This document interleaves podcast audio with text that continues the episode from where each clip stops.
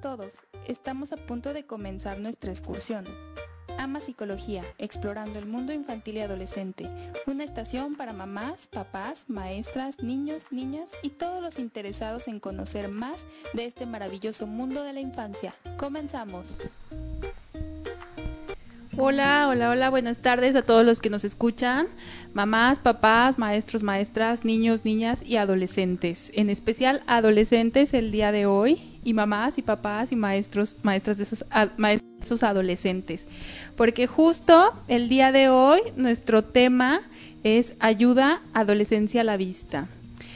Híjole, este tema ya tenía muchas ganas de platicarlo porque en particular, bueno, la etapa de la adolescencia es una etapa del desarrollo que, bueno, ahorita me van a corregir mis invitadas o me van a confirmar o desconfirmar si es correcto o no. Es como una de las que más nos mueve cosas a nosotros los adultos, que más nos genera pues situaciones que puede ser, no sé si como de las más incomprendidas etapas del desarrollo por las que pasa el ser humano, ¿sí? Y bueno, es una etapa muy compleja que tiene muchas situaciones, muchos cambios que se dan detrás de, no solo los cambios que vemos que son físicos, sino que hay detrás de ello muchas situaciones, muchas muchos otros otras modificaciones que son los que van dando la pauta a todas esas conductas que luego a los adultos nos, nos sacan así de quicio, ¿no? Y, justo en la descripción ponía mm, de mm, esta parte, ¿no? Tienes un adolescente que te voltea los ojos, se les hace familiar, ¿no? Eh, que te contesta feo, que te responde, que desafía tu autoridad. Pues la idea de este, de este capítulo es explorar un poquito el porqué de todas estas situaciones qué pasa con estos chavos y estas chavas. Y bueno, para eso, el día de hoy eh, invité a dos personas que nos pueden aportar muchísimo en esta etapa de la adolescencia, porque justamente ellas trabajan con con estos chicos y estas chicas. ¿sí? Eh, ahorita le voy a pasar el, micrófono a ellas directamente para que se presenten, pero bueno, es Miss Rose que está trabajando en una escuela con adolescentes, ¿sí? y Cristian Hernández, psicóloga que se especializa precisamente en esta etapa de la, eh, del desarrollo. Bienvenidas, Cristian y Rose. Eh, no sé quién quiera comenzar. Cristian. Adelante, Cristian, bienvenida. Hola, buenas tardes a todos y a todas. Gracias por la invitación. Eh, yo soy Cristian Hernández, soy psicóloga clínica y efectivamente he trabajado y trabajo de, eh, de la mano con papás, con mamás en cuanto a, situaciones específicas con sus hijos adolescentes. Trabajo de manera individual en la clínica así como niños y niñas y, hasta pubertos, ¿no? Y también he trabajado eh, con personas adultas, pero sí, este, eh, por ahí me ha tocado diferentes áreas eh, de desarrollo social en donde he podido atender adolescentes en el ámbito social, en el académico y ahora en el clínico de manera más directa. Y bueno, pues espero espero poder aportar un poquito y sobre todo resolver algunas dudas. Gracias. Sí, seguro que sí, Cristian. Rose, así le decimos eh, de cariño en la escuela, la Miss Rose, pero vamos a ver, platícanos Rose, ¿tú qué, qué haces? Sí, ¿qué no haces? Hola, ¿qué tal? Buenas tardes. Eh, muchas gracias por la invitación. Estoy muy contenta de estar aquí. Y bueno, Efectivamente, Rose es mi nombre de cariño, pero mi nombre es Rosalba Negrete, soy licenciada en pedagogía y me encanta la docencia, entonces por eso me, incliné hacia, esa parte y pues ya llevo ocho años como docente y pues eh, mi fuerte siempre ha sido primaria. sí, sí, he, trabajado en algunas ocasiones con chavos de secundaria, pero mi experiencia es en primaria alta, sobre todo con quinto o sexto de primaria. Ok. Muchas gracias, Rose y Cristian. Pues bueno, me gustaría iniciar como explorando un poquito, a lo mejor con, con Rose, que nos diga ella diariamente está con estos, eh, bueno, no, no niños, porque luego a veces no son ni niños ni adultos, son adolescentes, que es un concepto que ahorita vamos a explorar. Eh, ¿qué son, ¿Cuáles son las conductas como más usuales, más frecuentes que te encuentras en estos chicos de tu grupo? Y, de esas conductas, por ejemplo, yo sé que hay algunas que te generan como más retos, ¿no? Más, más situaciones que hay que atender que otras, ¿no? En general, ¿nos puedes dar como un panorama general de, de tus adolescentes? Sí, mm, mira, pues son chavos, bueno, yo les digo chavos porque efectivamente no son ni niños ni adolescentes, el adultos. primer ni, perdón, ni adultos, ajá. pero por ejemplo un, un quinto de primaria, el primer semestre sí llegan siendo todavía como niños. Y quieren ser tratados como tal, o sea, porque les gusta todavía mucho jugar, eh, son buscan como mucho la cercanía con la maestra, llegan, te abrazan. Entonces, este, como que este primer semestre de un quinto de primaria, sí, todavía están como en ese periodo de transición, pero después llegamos de vacaciones de diciembre y oh cielos, algo les pasó, algo les pasó, porque en verdad empiezo a notar conductas propias de un adolescente, o sea, de este, Miss, ya no quiero hacer tal cosa, pero Miss, ¿por qué nos pones tal trabajo? Miss, ya, no, ¿eso qué? O sea, me empiezan como a cuestionar mucho el día a día, ¿no? O, las labores o las responsabilidades que hay que ir cubriendo, me empiezan a cuestionar mucho. Y esto de este, ay, mes, o sea, en verdad me pasa todos los días. si algo que no les parece, entonces ya empiezan a, contestar o que efectivamente me voltean los ojos y, yo hago un alto y digo, a ver, ¿qué me quieres decir con ese con ese gesto, no? Algo no te está pareciendo, dime qué y qué podemos hacer para negociar. Okay. yo creo que ahí está la clave con los adolescentes de vamos a negociar. ni, ni todo tú, ni todo yo, pero sí cumpliendo los objetivos académicos que una escuela pide. Claro, sí, y mm, sí, como bien dices, como en, esta primer, en este primer semestre, a lo mejor están todavía pues hasta en esta parte de que las situaciones corporales no se han a lo mejor manifestado y luego empiezan este tipo de, de, cambios corporales que seguramente es parte de lo que hace que, se distancien un poquito. Y ahorita lo vamos a explorar más con Cristian, pero me gustaría que Cristian nos apoyara un poquito empezando a definir, bueno, ¿Qué es la adolescencia? Para los papás y las mamás que nos escuchan y que a lo mejor no están como nosotros empapadas en este tema, que se dedican a otras cosas, como ayudarles a ir definiendo de entrada qué es esto, a qué se refiere la adolescencia, Cristian. Claro que sí. Eh, la adolescencia tenemos que ver como al ser humano en diferentes etapas. Son siete etapas de desarrollo muy marcadas, muy diferenciadas unas de otras.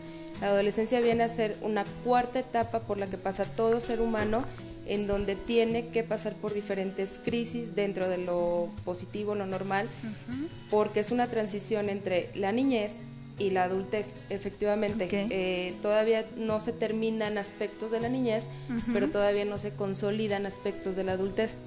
Es una transición importante donde el, joven, la joven, tienen que ir aprendiendo a renunciar a esa infancia, a hacer el duelo, porque es un duelo que ni ellos saben, pero a la vez como aceptar de manera positiva lo que se les viene en la adultez, esa responsabilidad. Aparte de que fisiológicamente pues hay muchísimos cambios eh, las famosas hormonas, ¿no? Que para todos decimos, es que las hormonas por aquí, por aquí. Les echamos pues la culpa de todo. Sí, y sí son eh, en gran medida las responsables de, muchas conductas. ¿Por qué? Porque, por ejemplo, es lo que siempre les digo a, los papás, a las mamás, por ejemplo, nosotros de, en ocasiones tenemos bochornos, ¿no? Los famosos bochornos por diferentes circunstancias. Pero cómo nos sentimos y de repente, o sea, no es algo que duela, pero nos hace sentir incómodos y eso hace que de repente nos están hablando bien y contestamos muy irritables y después decimos, ay, perdóname, no, no sé por qué contesté así y de verdad no lo sabes. Pues imagínense eso, pero durante cuatro o cinco años, o sea, todo el tiempo, entonces el adolescente pues prácticamente no sabe lo que le está pasando, solamente lo siente, son emociones que él ya había sentido, pero que no las había vivido en esa intensidad y en esa manera. Entonces es una persona que está como buscando diferentes respuestas a diferentes preguntas que ni él sabía, ni él ni ella sabían que las tenían. Claro. Entonces, pues es una etapa más, es, eh, vienen diferentes crisis y es una etapa que requiere como mucha paciencia porque sí se caracteriza por estas dualidades. Es una dualidad constante, sí, no, malo, bueno, blanco, negro, o sea, todo el tiempo. Ahorita que mencionas esto de, de, la situación y los cambios fisiológicos, creo que sí son importantes porque son como el correlato de lo que va pasando también en su mente, ¿no? Igual todos podemos ir en retrospectiva y recordar un poquito cómo nos fue nuestra adolescencia, ¿no? igual así empatizamos un poquito más. Digo, yo me acuerdo también la parte del física, híjole, yo me sentía tan incómoda que no quería hacer muchas cosas, ¿no? Y, luego eso vemos en muchos adolescentes, ¿no? Mm, y esta parte, estas, estas crisis que mencionas, este primer duelo por el cuerpo infantil, creo que es algo muy importante que los papás y quienes nos escuchan como que lo comprendan, ¿no? Porque luego también nos, nos acercan mamás a nosotros y nos dicen que su hijo ya no quiere que se le acerque la mamá. De pronto se despedían afuera de la escuela de beso y abrazo y luego ya llegan este semestre y ya cambia todo, ¿no? Desde esta parte de ese alejamiento físico que, que ellos mismos generan, ¿no? Pero tiene que ver con esta, esta parte de los cambios fisiológicos que se están dando, que como dices, ellos a lo mejor no saben ni qué está pasando en su cuerpo, ¿no? Que está todo, todo vuelto loco. Si nosotros los adultos medio que ya lo controlamos ahí, es el asunto, pero ellos apenas están en eso. Entonces, esta parte de los cambios fisiológicos, Rose, ¿tú cómo, cómo te toca observarlos? Si es que te, has, te ha tocado alguna situación ahí en tu grupo. Sí, fíjate que ha sido curioso porque precisamente es uno de los temas de ciencias naturales del primer ah, semestre. Entonces los niños, este, cuando empieza, empiezan a ver que vamos a tocar el tema, lo primero que me, me dijeron fue, Miss, no nos arruines la niñez. en verdad ya vieron de qué se trataba y eh, yo creo que se debe a esto, ¿no? De que es un duelo a ese cuerpo infantil. Entonces, no, mis, por favor, no nos, arruines, no nos arruines la niñez tocando esos temas. Pero yo les explicaba que era importante, este, pues conocer, porque hay mucha desinformación acerca del tema. Entonces yo les decía, a ver chicos, es solamente con el objetivo de que ustedes tengan el conocimiento de qué les va a pasar y que no los agarre de sorpresa. O sea, porque por ejemplo a las niñas el tema de la menstruación también, a ver, este como que sí con mucha curiosidad, con con atención en el tema porque precisamente pues a todas las mujeres nos pasa. Claro. Y este y es tocar ese tema provoca hasta cierta cercanía con ellos, porque, bueno, sobre todo con las niñas, porque yo les decía, un, un medio como de, de, una manera de decir que te está pasando, este, que te va a llegar la menstruación, puedes acercarte conmigo como maestra. Denme confianza, o sea, no pasa nada. Nos ha pasado a todas, a mí me pasa, a todas las mujeres nos pasa. Entonces, ten la confianza de acercarte conmigo y decirme, Miss, me pasa esto. Claro. Entonces he encontrado así como ciertas herramientas muy buenas, videos sobre todo, como para, sobre todo como para yo no entrar en el en el choro mareador, sino que sea información muy específica de los cambios físicos que les va a pasar. Claro. Sí, como tú dices, para que no nos agarre ahí por sorpresa, que este es un tema que tiene que ver mucho con la sexualidad, ¿no? Y que, que insistentemente trabajamos con los papás en que sea un tema que se trabaje siempre desde chiquititos, ¿no? Porque la sexualidad está presente desde que nacen. ¿No? O, desde antes se puede clasificar. Eh, pero entonces, eh, si es un tema que en casa como que se tiene ese tabú, ese miedo, no se trabaja mucho, no se habla mucho en casa, si luego a, los adolescentes que empiezan ya a tener ciertos cambios, ciertas manifestaciones físicas, entonces los toma por sorpresa, ¿no? Qué mejor que ir como bien informados y, ya, ya que tengan un panorama, a lo mejor no exactamente de lo que les va a pasar, pero sí con una idea para que ellos vayan más preparados, ¿no? Eh, precisamente, bueno, este es como el primer duelo, ¿no? que, que, es como la base de, de, las conductas de los adolescentes. Pero se van dando otras crisis, Cristian, otros duelos por otras situaciones. Eh, ¿Nos puedes platicar un poquito de eso? Sí, claro que sí. Pues una de las primeras crisis en el adolescente es que precisamente como van surgiendo en su mundo interior tantas cosas que, con las que tiene que lidiar al mismo tiempo, se va a presentar muchísima incapacidad para verbalizarlas en todos los adolescentes.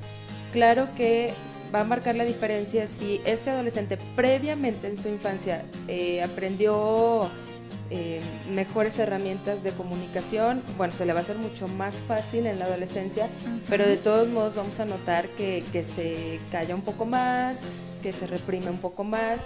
Entonces, si así es con una persona que le han enseñado, por ejemplo, la asertividad y de todos modos presenta dificultades, si un niño o una niña no aprendió precisamente esta asertividad o estas herramientas de comunicación, bueno, en la adolescencia va a ser todavía más reforzado el sentido de tener que reprimirme, callarme y entonces vemos que se aísla, que se que busca las sustancias adictivas, que busca estar mucho con los amigos, o sea, como actuar, actuar, actuar, pero nunca hablar. Mm. Entonces, de ahí como muchas conductas impulsivas. Sí, muchas impulsivas porque está como acostumbrado, acostumbrada a actuar, más no a hablar, como no a, pararse y, de, y detenerse en su mente y decir, a ver, primero lo pienso y ya después actúo y si tengo que hablar algo, lo voy a hablar. Entonces, estamos frente a personas que sí o sí se van a encontrar con una nueva dificultad en la vida que es no sé hablar de lo que me pasa y es que hay cosas que no entiendo por qué me pasan, entonces cómo las hablo.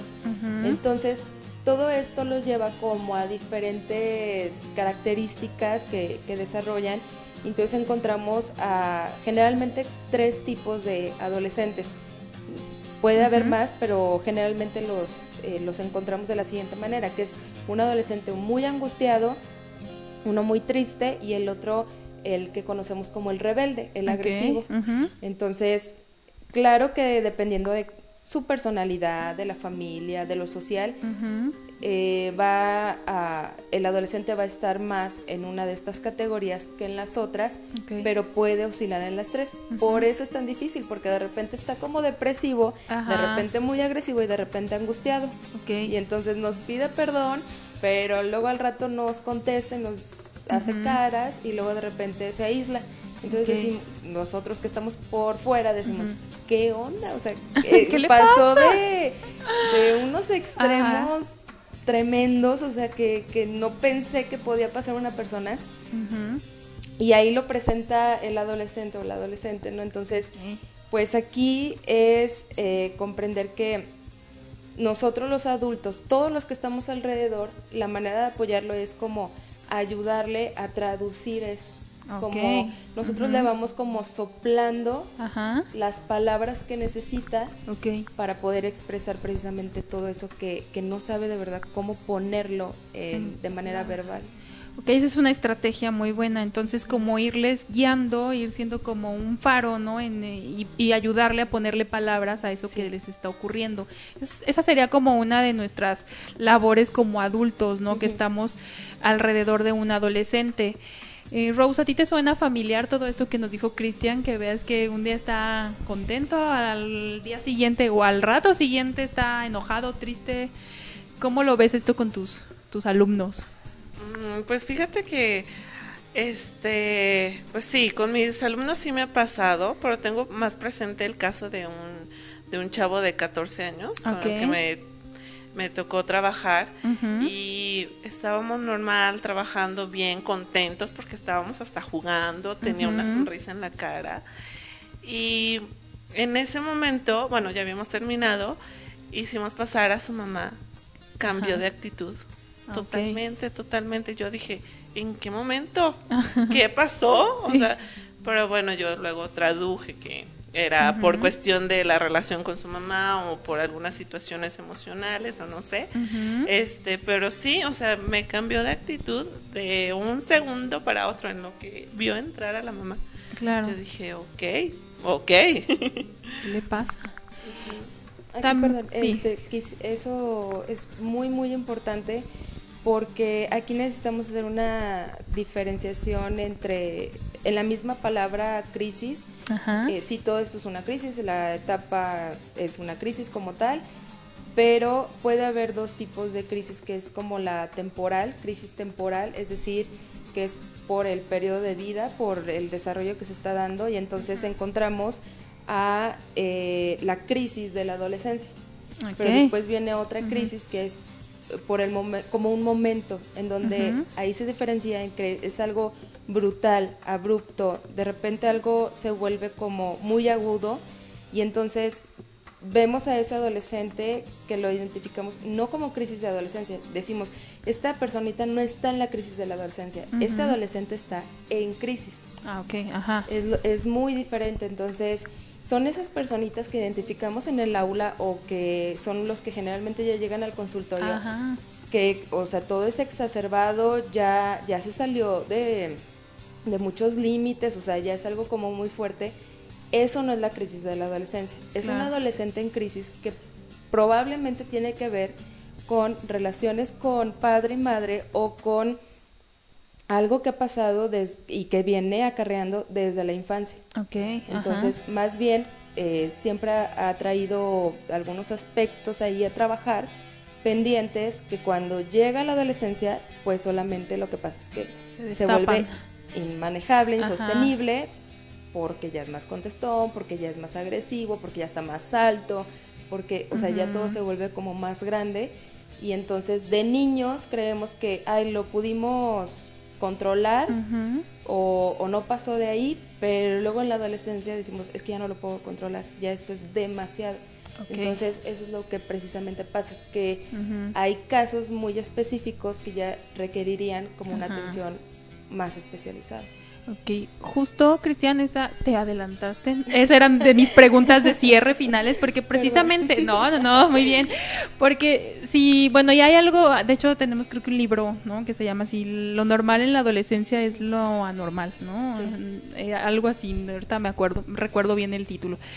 Pero, o sea, si todo, si lo normal en la adolescencia es la anormalidad, justo mi pregunta iba para allá, ¿no? Entonces, ¿cómo los papás que nos escuchan, las maestras, pueden diferenciar esa parte, justo lo que dices, ¿no? Que ya nos explicas, explicaste, de no es lo mismo la crisis de la adolescencia que un adolescente que está en crisis, pero mm, ¿cómo pueden los papás como diferenciar cuándo sí un adolescente necesita ayuda, ya a lo mejor una atención psicológica o de otra, de otra índole, y no caer ni que mandamos a todos los adolescentes a terapia y que queremos que todos sean atendidos tan solo por entrar en la adolescencia o omitir casos que a lo mejor sí ameritan una atención particular una algo de lo que nos platicaste ahorita es como mm, en la parte de la intensidad de, ciertas conductas, ¿no? Porque por ejemplo, pues la parte de la, del desafío a la autoridad me queda claro y igual ahorita lo exploramos más que es parte, ¿no? Pero en qué momento yo tengo que pensar darle una atención psicológica a mi hijo adolescente o a mi hija adolescente, ¿no? No sé si puedas como platicar un poquito más de esto. Sí, claro. Eh, pues la clave está en como en el cambio brutal de las conductas habituales. cuando vemos a este hijo hija que de repente como que dejó de ser él, o sea, en esencia pareciera que ya no es él. Claro que vamos a notar cuál qué es lo normal entre comillas, lo que ya sé que él siempre ha sido tímido y sigue tímido, solamente que en ocasiones sí quiere sobresalir y sí se, se, eleva mucho con los amigos y así.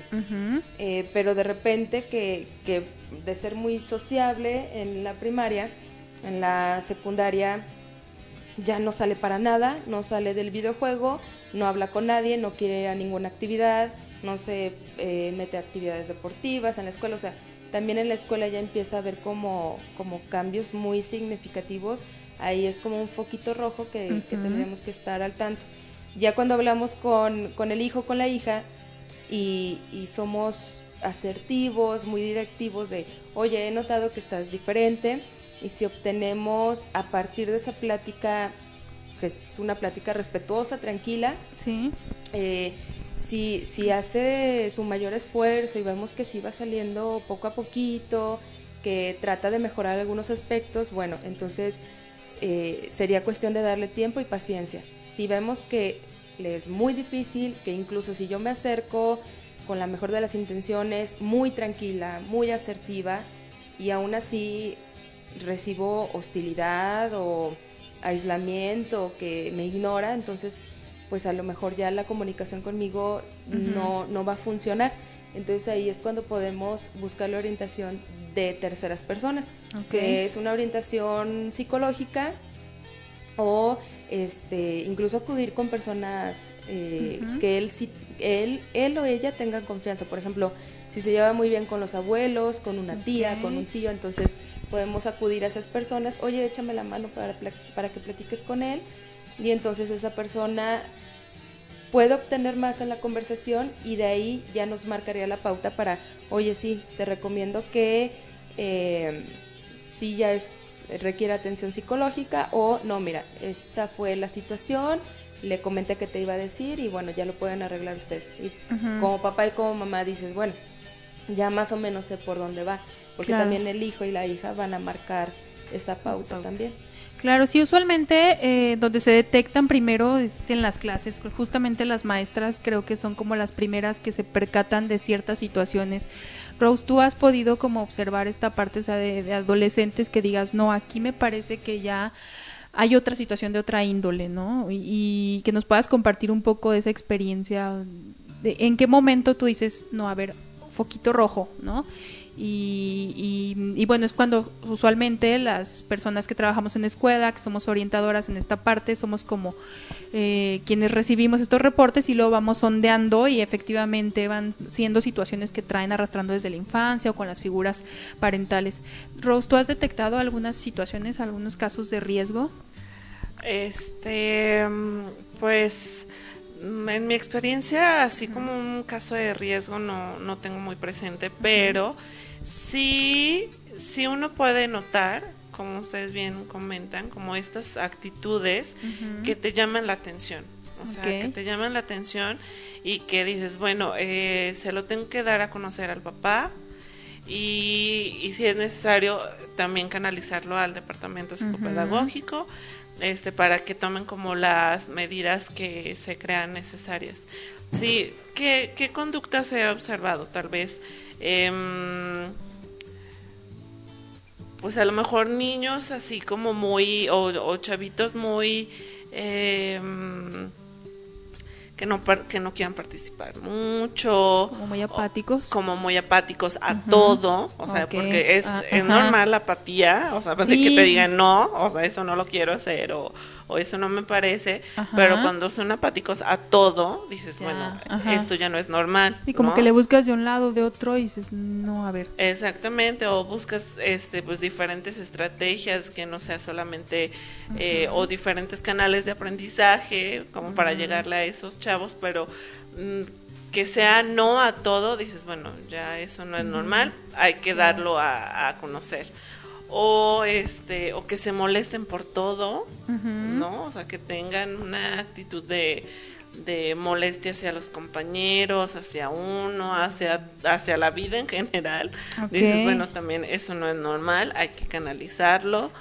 Sí, como ese tipo de, de conductas como extremas que dices, bueno, esto se sale de la normalidad, es justo y necesario primero que los papás lo conozcan y, y, segundo, pues acudir como a los al departamento psicopedagógico de la escuela para que te orienten como maestra, porque luego tú dices, híjole, ya no sé qué hacer, ya no sé qué hacer, qué, qué hacer con este chavo, ya no sé qué estrategias utilizar.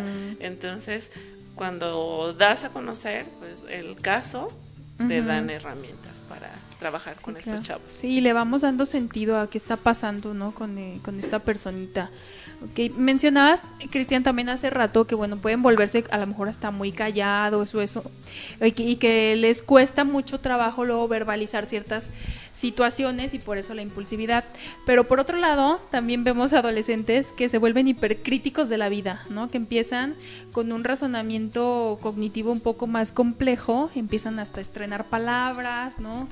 Y, y, bueno, creo que de aquí, creo yo, ahorita tú, me corriges, se desprende un poco esta parte de, del desafío a la autoridad, ¿no? De que mm, y te señalan todos tus errores, ¿no? Y ellos están hiperconscientes de, pues a lo mejor hasta de las contradicciones de la vida, ¿no? Y, se vuelven como muy así, muy, muy alerta, ¿no? De, lo que estás haciendo y de lo que dices. y entonces te cuestionan todo esto. ¿Esto es parte de esta etapa adolescente? ¿A qué se debe? Sí, es eh, pues un camino particular de los adolescentes cuando, como mencionaba, se pueden ir como por tres vertientes principales.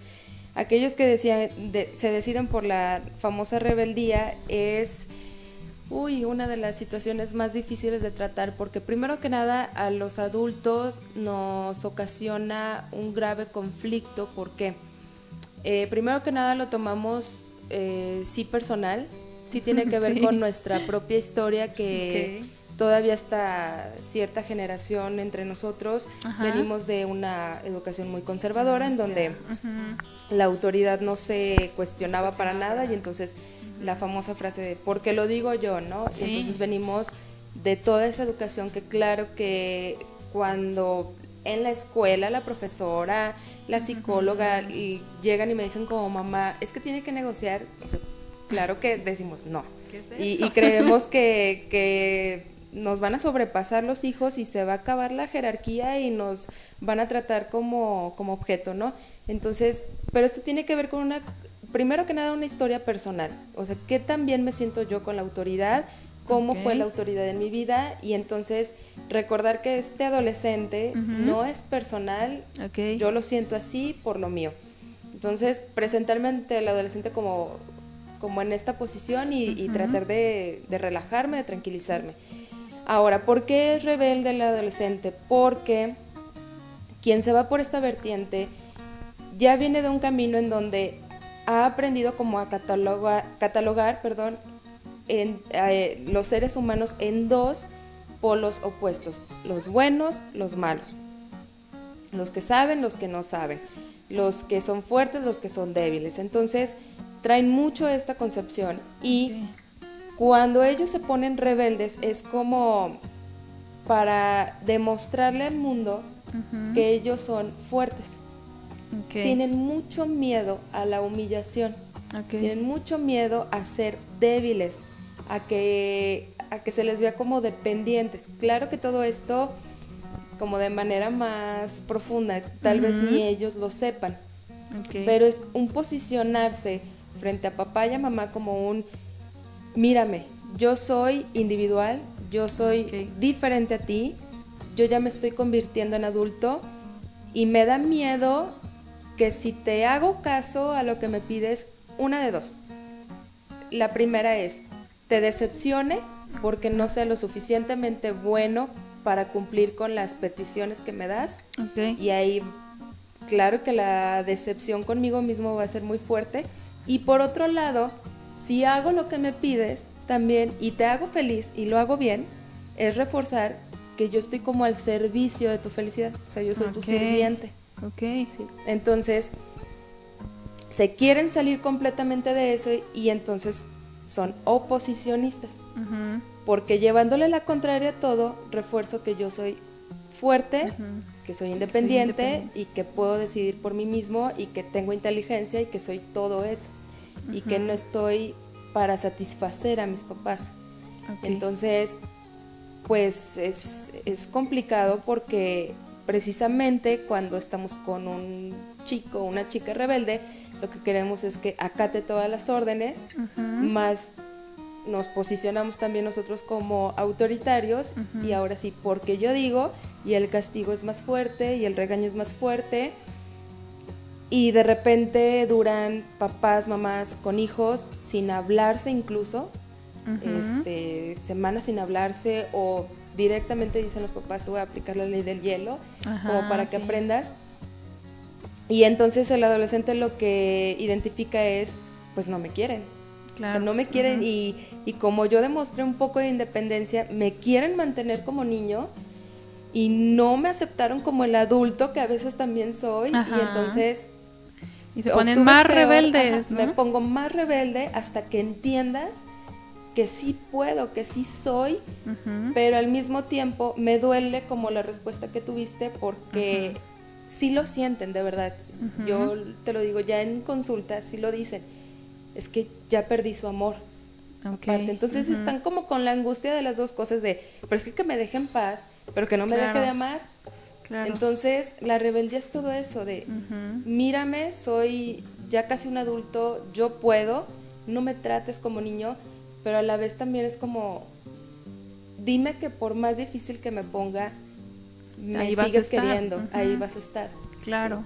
Yo creo que esta parte de la rebeldía, de la, del desafío a la autoridad es como precisamente la característica que a más mm, adultos nos, como dices, nos mueve, ¿no? Rose, ¿tú cómo le haces en el aula con tantos adolescentes juntos para lidiar precisamente con esta peculiar característica de los adolescentes, ¿no? El desafío a la autoridad, que se vuelven oposicionistas, que te cuestionan todo.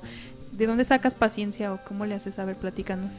Pues mira, yo creo que para ser maestra necesitas tener ya paciencia. O sea, no es como que sea algo, algo que vayas a obtener de un día para otro. O sea, yo creo que parte de la vocación de ser maestra es ser paciente. Este, y pues sí, o sea, parte de esta paciencia es saber controlar tus emociones, no engancharte con ellos, porque si te enganchas en verdad se vuelve algo, una relación, no, una, una relación que ni, ni te gustaría a ti como maestra, ni a ellos les gusta como alumnos.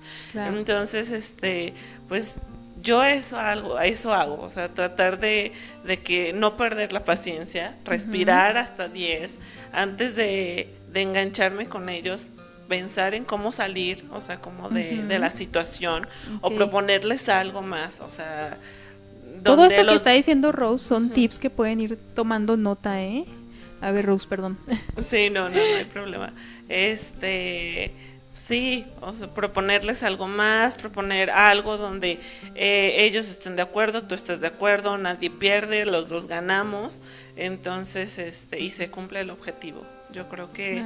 Eh, ese ha sido mi, mi tip, y, pero debo de admitir que, que me costó trabajo. O sea, me costó trabajo, no desde que inicié siendo maestra, no me enganchaba.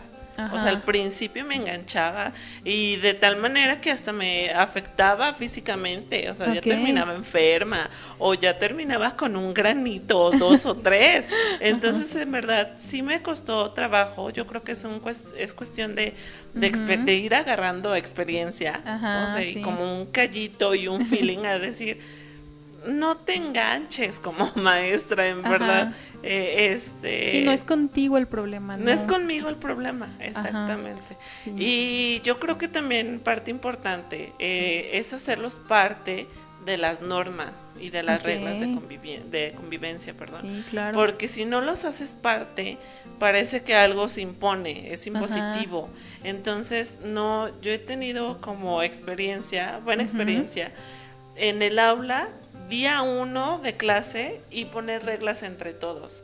Obviamente tú como maestra las vas guiando hacia donde en verdad se crea una, un buen ambiente. Ajá y el ambiente que tú como maestra deseas. Claro. Pero en verdad las terminan diciendo ellos. O sea, es participan. Ajá. Eso está está buenísimo. Ese es un tip que creo, no sé, Cristian, que cómo cómo se aplicaría esto en casa también podría ser parte de, porque como dice Rose, si tú las pones, ellos la sienten como una imposición, ¿no? Como a lo mejor a cualquiera de nosotros, ¿no? Que no participamos en un reglamento, pues es una imposición.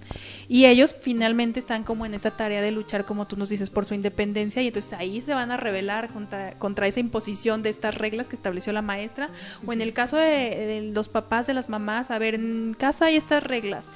Este tip que nos da Miss Rose también podría ser bueno como en casa. Sí, totalmente.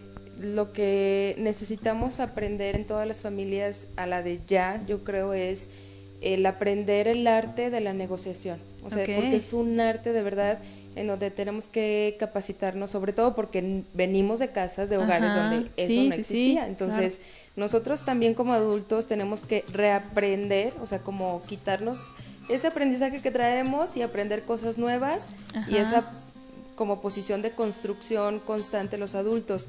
En casa se tiene que hacer negociación porque aparte puede haber, bueno, primero que nada diferenciar hay cosas que son negociables y hay cosas que no. Claro, En la medida que es realmente para un bien de los hijos e hijas, no es negociable. O sea, y también si existe un riesgo, no es negociable. Sí, entonces, eh, pero aquellas cosas que sí son negociables, que son las que nos tenemos que sentar con la pareja a escribirlas, o sea, porque como parejas tenemos que eh, estar en, es un equipo, es, claro. es un equipo de trabajo, se tienen que sentar papá y mamá sobre la mesa, dedicar mínimo una hora, dos horas a sentarse y decir, en esta familia, ¿qué sí se permite?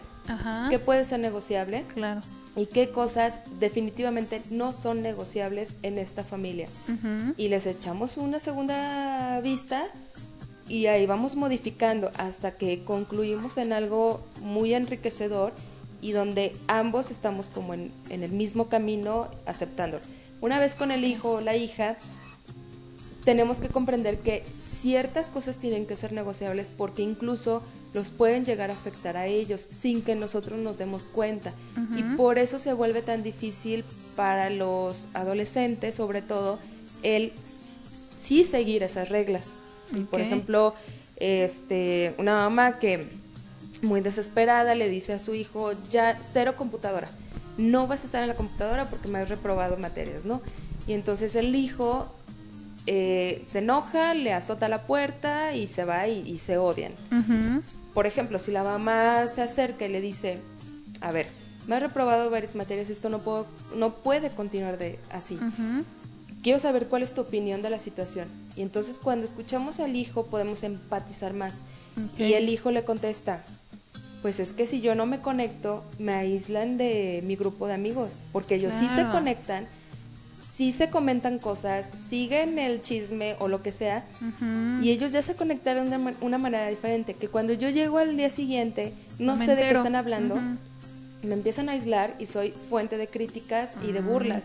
claro. Entonces, cuando nos ponemos en su lugar, decimos, oye, pues eso está feo, ¿no? Como, ¿qué me pasaría a mí si yo voy a mi trabajo y nadie me quiere hablar? Claro. Porque yo no me enteré de nada, yo no me conecté, yo no... o sea, estoy desconectada.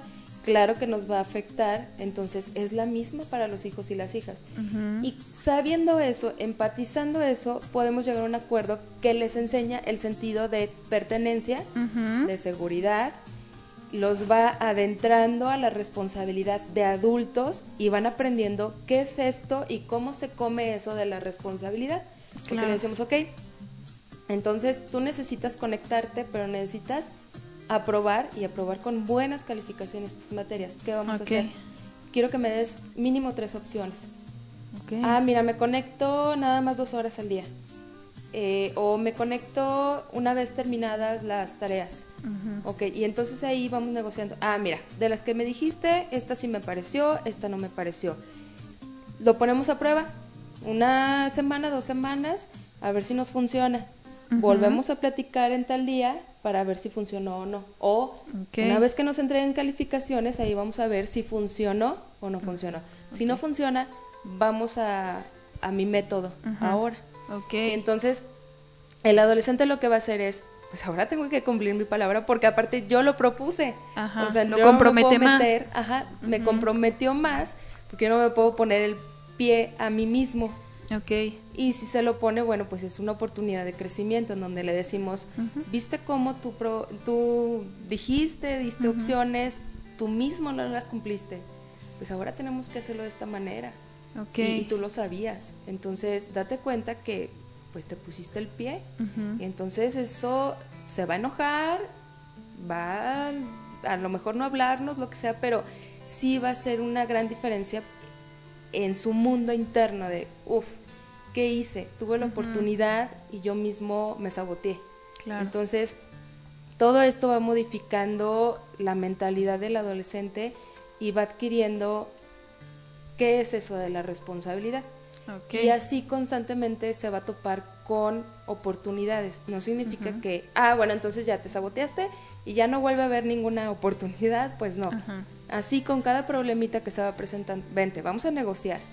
y, es una oportunidad de aprendizaje. Es una oportunidad siempre y entonces sí les da como mayor control de la situación, eh, nadie termina perjudicado, pero realmente se están poniendo sobre la mesa posibles soluciones. Claro. Y esto que, que, dices de abrir el diálogo con los adolescentes, cuando conectas con un adolescente, bueno, le da sentido a muchas cosas porque de verdad sí te platican cosas que dices, ah, pues es que sí, tiene toda la lógica y la razón, ¿no? A, a mí de adulto no me lo parece, quizás, de entrada, pero ya cuando ellos te dan sus argumentos, que son capaces de darte ya muchos, muy buenos argumentos, entiendes muchas situaciones, ¿no? Sí. Em, hay otra característica muy peculiar del pensamiento adolescente, que es de estos eh, pensamientos inmaduros todavía. No sé si los ven ustedes, ahorita me dicen Rose. Por ejemplo, ellos tienden a saltarse mucho las reglas, ¿no? por ejemplo, una a lo mejor regla muy simple y básica, a no querer llevar el uniforme, a constantemente eh, llevar la ropa, la chamarra rosa que no puedo llevar, ¿no?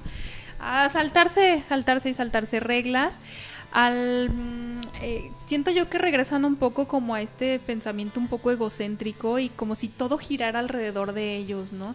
Y entonces surge también esta, esta, esta frase que luego la escucho mucho y de no, a mí no me va a pasar eso, ¿no? O que luego vienen los comportamientos de riesgo, ¿no?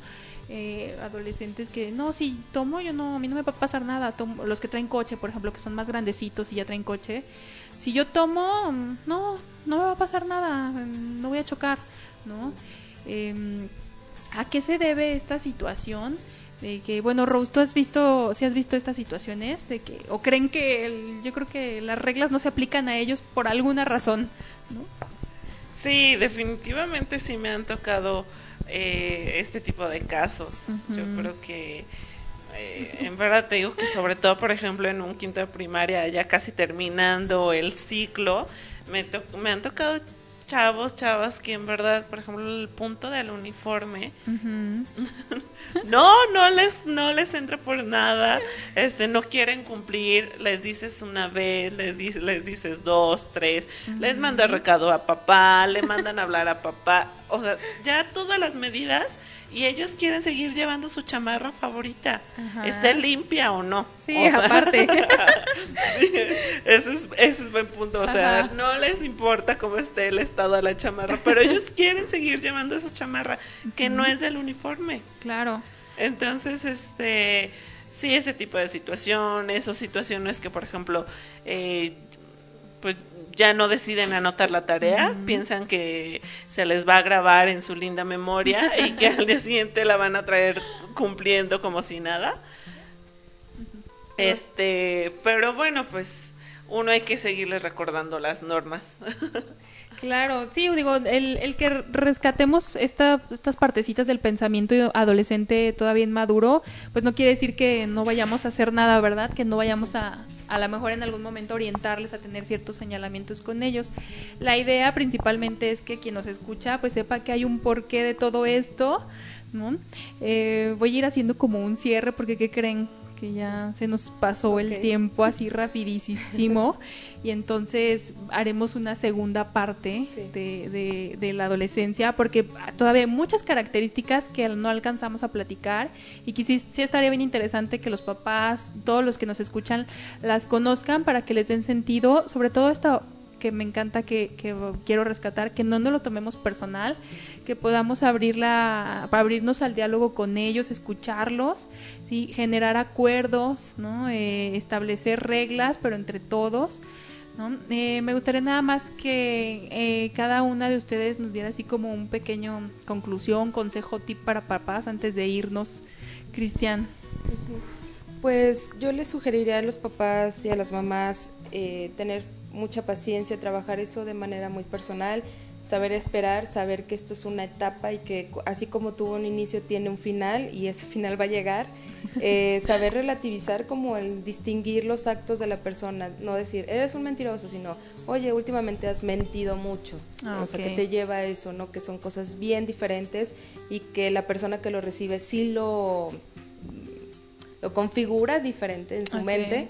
Eh, saber negociar es un arte y tenemos que estar capacitándonos los adultos y sobre todo no comparar porque son circunstancias bien diferentes y el adolescente lo que te está pidiendo es que lo veas como un ser individual, diferente y cuando comparamos es negar su existencia, sus capacidades y es justamente por lo que se altera más y te dice, pues ahora voy a hacer todo lo contrario para que veas todo lo diferente que soy, que va desde eso también expresado en la escuela, ¿no? Es que ¿qué me hace diferente? Llevar una chamarra que nadie más tiene. Ah, ya, claro. Porque si yo llevo el uniforme como todos, soy igual que todos, nadie me ve, no sobresalgo de ninguna manera. Claro. Y entonces es como un, sí, en ocasiones vas a tener que verte diferente y en ocasiones la, ley se aplica. Y, esto es parte de la adultez que quieres alcanzar, justo seguir esas normas. Y eso es la adultez, el decir, ya no me da pena jugar, lo acepto y ya sé acatar la norma, las autoridades y el adolescente es, me da pena jugar y no voy a acatar la autoridad como porque creen que eso es lo que los diferencia y los hace más adultos que niños. Muy bien, muchas gracias Cristian. Rose, brevemente, ¿qué, tips les darías a los papás? Pues yo tanto a los papás como a los maestros, a las maestras, em, que los escuchemos. Yo creo que ahí está algo importante. Necesitan ser escuchados. O sea, a, veces tienen cosas muy interesantes que decir y además tienen eh, también un excelente sentido del humor y te aseguro que te sacarán una carcajada de vez en cuando. Entonces, este, que los escuchen. Y otra cosa, aunque a veces eh, corporalmente parece que no quieren cercanía, pero de vez en cuando sí necesitan un abrazo. Y a veces hasta con las maestras o los o los profes se acercan, o sea, ellos en verdad sí necesitan como esa muestra de cariño y de cercanía de vez en cuando. Y eso no te hace este una maestra débil, te hace al contrario una maestra fuerte, capaz de ser cercanos con tus alumnos y aún así estableciendo límites y reglas. Es muy importante como padres y como madres, creo que también esta parte del, del afecto, no demos por sentado que ellos saben cuán, cuánto son amados, necesitamos decirlo y demostrarlo. Ok, pues quedaron muchos temas, ojalá puedan volver a, participar con nosotros.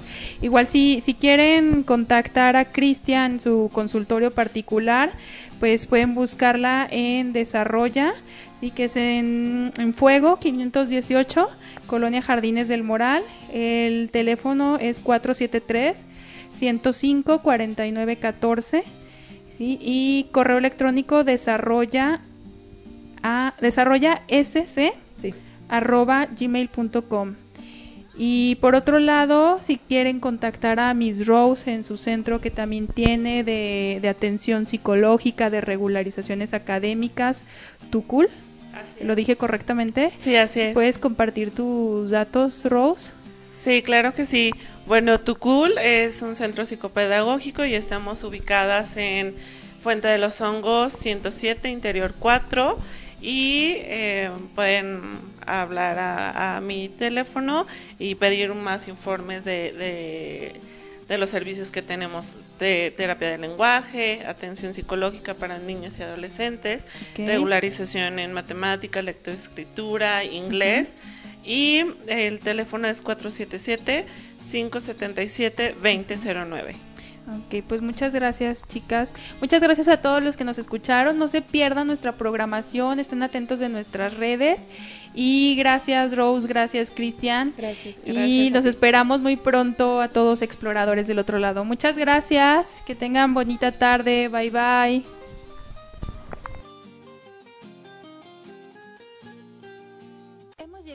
Final de nuestra excursión de exploración al mundo de las niñas, niños y adolescentes. Mantente al pendiente de nuestra programación y no olvides sintonizarnos los martes a las 20 horas. Nos vemos en la próxima aventura.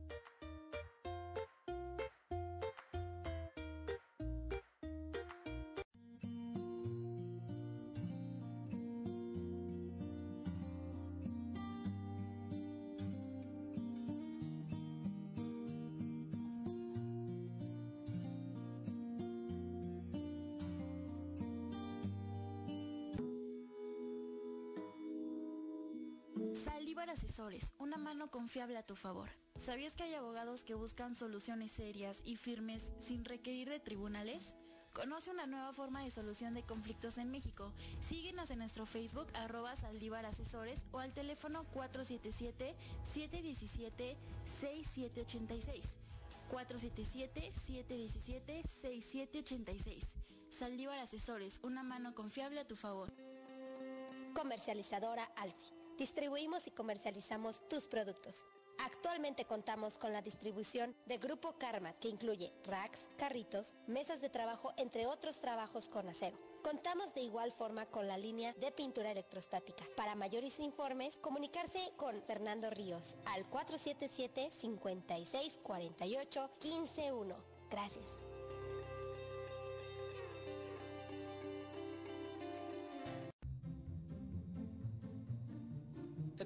Algo dulce y hecho con amor? Donas Down es lo mejor. Pedidos al 477-962-5100. Encuéntranos en Facebook como Donas Down.